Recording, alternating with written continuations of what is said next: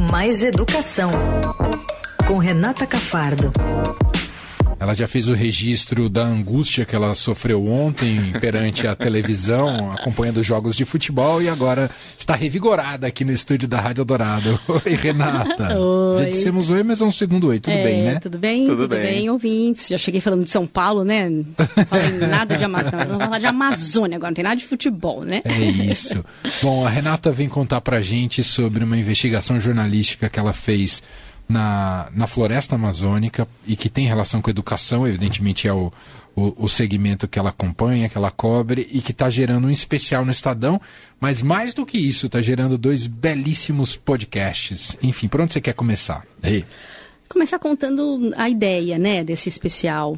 É, a, a ideia era mostrar, assim, que que a educação de verdade pode ajudar a preservar a floresta amazônica. É uma ideia que a gente que eu nunca tinha, não tinha passado pela minha cabeça como é que a educação podia de fato ajudar nesse sentido. E comecei a conhecer alguns especialistas, algumas entidades que estavam trabalhando nesse sentido e percebi esse, essa, é essa maior conscientização no país de como a educação pode ajudar nesse sentido. Que é o quê? É o desenvolvimento, o desenvolvimento daquelas pessoas que estão lá, que são as pessoas que protegem, que vivem na Amazônia, que conhecem a Amazônia e só por meio da educação elas podem se desenvolver melhor. E aí eu fui atrás, né? Fui lá, fui para o Amazonas, fui para o Pará, fui para dois estados, né? Da Amazônia Legal, que tem nove estados, né? Não dava para ir para todos, obviamente.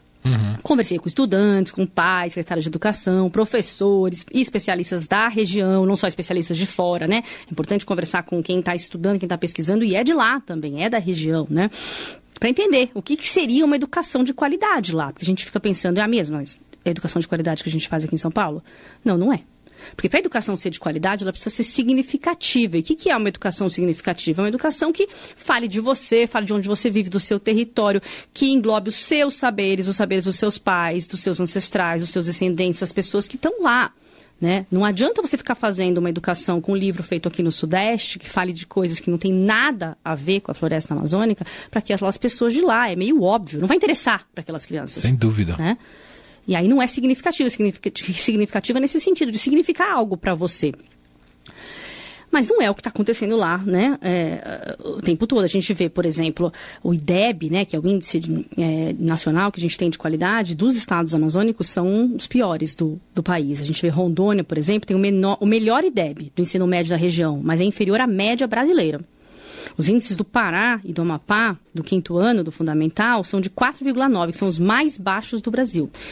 Então, o que a gente vê é que não está acontecendo essa educação que a gente diz ainda de qualidade lá, que pode ajudar a salvar, de fato, a Amazônia, né? E também tem os números de desenvolvimento social, que são muito ruins. Pra vocês terem uma ideia, 25% das casas só na Amazônia tem saneamento básico, enquanto no resto do país são 73% das casas.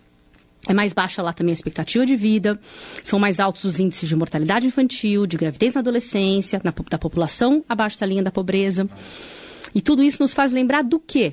Do crime bárbaro que teve lá recentemente com o Dom Sim. e o Bruno, que também tem muito a ver com esse desenvolvimento da região, com o abandono dos povos que tem lá e com a falta de educação. Porque muitos desses jovens são atraídos para o garimpo, para o crime, em vez de serem atraídos para a escola, porque uma escola ruim, uma escola que não é significativa, não atrai esses, esses jovens. Eles A gente entendem viu até isso naquela matéria do Leonêncio nossa lá, do, do assassino do. do assassino, que ele era um jovem lá, que abandonou a escola, não é? Ele é. dizia quem era esse menino, tinha foto de quando ele era menino, né? Exato. E isso é muito triste, né? Você vê que a educação não conseguiu conquistar esse menino. E o que conquistou foi o crime ali. Né? Foi a pesca ilegal, foi, é, foi o tráfico, foram outras coisas. Então isso remete, né? A gente, obviamente, eu comecei a fazer a matéria quando não havia ainda, né? Essa notícia desse crime. Eu comecei em, ma em, quer dizer, em março, eu fiz minha Ah, primeira viagem, é mas já estava já estava elaborando ela desde fevereiro de janeiro. Então, não havia nada disso. O crime foi em junho, né? Se eu não me engano. Já tinha voltado da minha segunda viagem para lá, que eu fui para em maio. Fui em março e foi em maio. Mas isso se remete muito ao que aconteceu, ao que aconteceu né? É, é- é algo que os especialistas dizem, por exemplo, que não dá para a gente resolver o problema do desmatamento só pensando na questão ambiental. Né? Só olhando para o lado ambiental, só chamando os ambientalistas para discutir, precisa falar de educação. E precisa, para quê? Para que haja esse perten eles precisam ter, os, os meninos de lá precisam ter esse pertencimento, sentir que eles podem crescer sendo amazônidas, eles se chamam de amazônidas. Mas você acha que tem esse pertencimento lá? Eu trouxe um áudio aqui, um trechinho do podcast para a gente mostrar, para você ver que esse pertencimento não existe ainda. Olha só essa conversa, o primeiro. É o primeiro? Vamos lá. Primeiro. E vocês é, nasceram na Amazônia? Não. Isso aqui é Amazônia? Não, não, aqui não é. Aqui não é Amazônia? Não. Essas matas aqui? Não, não é da Amazônia. Não? Onde está a Amazônia para vocês? A Amazônia está em uma parte bem distante daqui, não aqui, por aqui. É? Eu, eu acho assim. Aonde? Ah, a gente já não sabia dizer. É, a gente não sabe. Não sabe? Onde Não, porque a gente ainda não- nunca foi lá. Nunca foi pra lá. Eu, pelo menos, não. Nunca foram? Nunca foram para lá, né? Não. Nossa, Renata. Nunca foram para lá. Não conhecem. Eles são dentro da Amazônia, tá, gente? Eles- nós estamos numa escola, estou conversando com eles, numa escola do Pará, que é uma escola feita no meio da Amazônia. Tem mata em volta. E eles estão dizendo que não sabem nem onde fica a Amazônia. Então, quer dizer, você acha que esses meninos aprendem na escola onde eles estão? Não. Não. Né? A gente não vai dar nome desses meninos, não é para expor essas crianças, mas isso é uma realidade lá, né? Não, Então, é reflexo do que tem sido tratado do ponto de vista educacional. Sim, e não é só essa dificuldade, essa é uma das dificuldades, essa falta de pertencimento. Tem o quê? As distâncias, tudo. Tem, tem, tem escola que fica 36 horas de barco do município, por exemplo. De barco, gente. Para levar, para transportar essas crianças. Eu andei com os barcos que transportam, fui atrás dessas crianças ribeirinhas. E a diversidade, diversidade de povos, que é muito rica, né? Sim. Desculpe. É muito rica. Tem ribeirinhos, tem quilombolas, tem indígenas, tem as crianças urbanas. E cada uma tem as suas especificidades também que precisam ser tratadas nessa educação. Então, essa diversidade é mais um desafio. A distância, outro desafio. Porque quem quer dar aula lá 30 horas de barco? Quem que professor que vai para lá? Que, que barqueiro que vai levar essas crianças para lá? Tem que ser da comunidade, né? O professor também. Que professor que vai lá 30 horas e volta para dar aula? Que loucura, Rê. Isso é, é muito forte lá dentro, né? Só que tem coisa legal também, né? Tem, a, gente, a gente encontrou uma escola indígena muito, é, que é um exemplo de escola indígena ali, du- a duas horas de Manaus, que eu queria pôr um trechinho também de uma aula que a gente acompanhou dentro do Rio Negro. Que demais. Vamos ouvir. Quem chegar primeiro aqui é o vencedor, o campeão, tá bom? Quando eu contar até três, vocês vão. Uípe, Mucuiquia, Mussapirica, Auí. Vamos lá. Isso. Vamos acompanhando. É, a importância da- dessa brincadeira é que essa questão também é da matemática, porque se eles não conseguirem entender o tempo e o espaço que eles vão utilizar dentro da, da água, eles não vão conseguir chegar no local certo. Nossa, Viu? Renata, que coisa. Isso é muito legal. Eles estão aprendendo matemática, espaço, geografia, história da canoa, tudo nessa aula, né?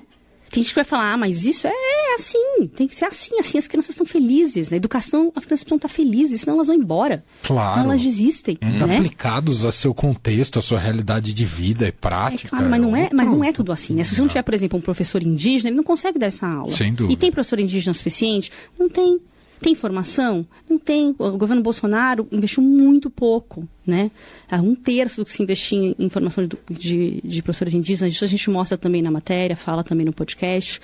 O podcast estreia amanhã, né? Vamos agora Isso. dar os dados para quem quer, quer ficar de olho. Vai estar dentro do feed do Estadão Notícias, né? Então, no- o podcast chama Educação na Floresta, mas vamos lá no feed normal de Educa- Educação Notícias, do, do Estadão Notícias para quem ouve. E também a matéria sai no domingo, uma matéria especial, completa, com, com muitos detalhes, fotos maravilhosas do Thiago Queiroz, fotógrafo que me acompanhou nessa jornada. Então vale a pena eh, a gente ver o, todo mundo acompanhar o trabalho completo. Tem o primeiro episódio amanhã e o segundo episódio no domingo. Isso, pra ficar pertinho. Por isso que o primeiro é amanhã. Sim, sim. E para finalizar, eu queria colocar um- a- uma frase aí, a última sonora da Kátia Schweizkart, que é uma especialista, uma grande especialista em educação na Amazônia, é, que ela já foi secretária de Educação de Manaus, é professora da Fu- Universidade Federal do Amazonas, que fala uma coisa muito legal sobre a educação na Amazônia.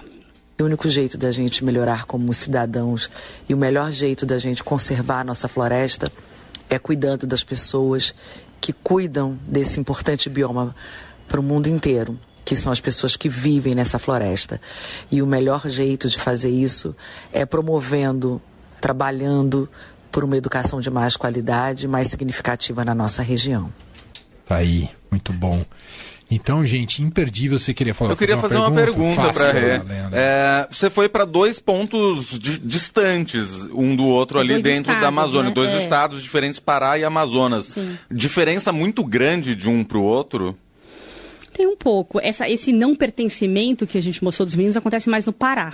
No Amazonas, eu vi um pertencimento maior, crianças pequenas, tendo é, total conhecimento de onde estão, de onde é a floresta. Tem até uma escola é, de Manaus, que a gente foi, em Manaus mesmo, urbana, que tem um trabalho incrível com relação à à- à Amazônia, de mostrar onde eles estão, dos, dos saberes, da- das frutas, da- do, do solo, do- da temperatura, dos rios, fala disso tudo na escola. Então, eu acho que o estado do Amazonas é, tem um trabalho um pouco mais rico nesse sentido. E eu não fui também só para uma cidade, por exemplo, no Amazonas, né? Eu fui mais de uma ou mais de uma escola, então às vezes tem, tem essa, essa diferença, né? As populações quilombolas também no Pará tem um trabalho legal, tem, tem alguns trabalhos muito interessantes de população quilombola que resgata também a história quilombola, e outras não.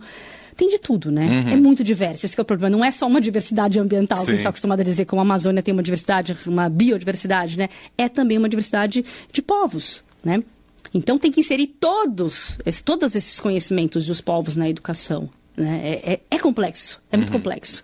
É, mas se isso acontecer, é, hoje eu acredito muito na educação para salvar a Amazônia, sabe? Eu Isso acho que você viu um retrato mais de educação básica ou de tudo, Rê? Básica, mas eu também conheci ah, alguns adolescentes empreendedores, vão estar no podcast, uma história dos Garrido, na verdade, que eles moram numa comunidade ribeirinha muito legal, e ele, o pai era madeireiro, cortou árvore durante mais de 20 anos, e o filho fez educação superior também, profissionalizante, aprendeu a ser empreendedor, hoje tem uma pousada, aluga casas, tipo um Airbnb da floresta, é muito legal. Então também essa educação profissionalizante para dar um emprego, para eles entenderem que eles não precisam ir embora de lá, não precisam ir para o Sudeste para né, ter um... Prosperar. pra prosperar também é muito importante, não só a básica, né? Então é importante todo esse caminho da educação formal e não formal.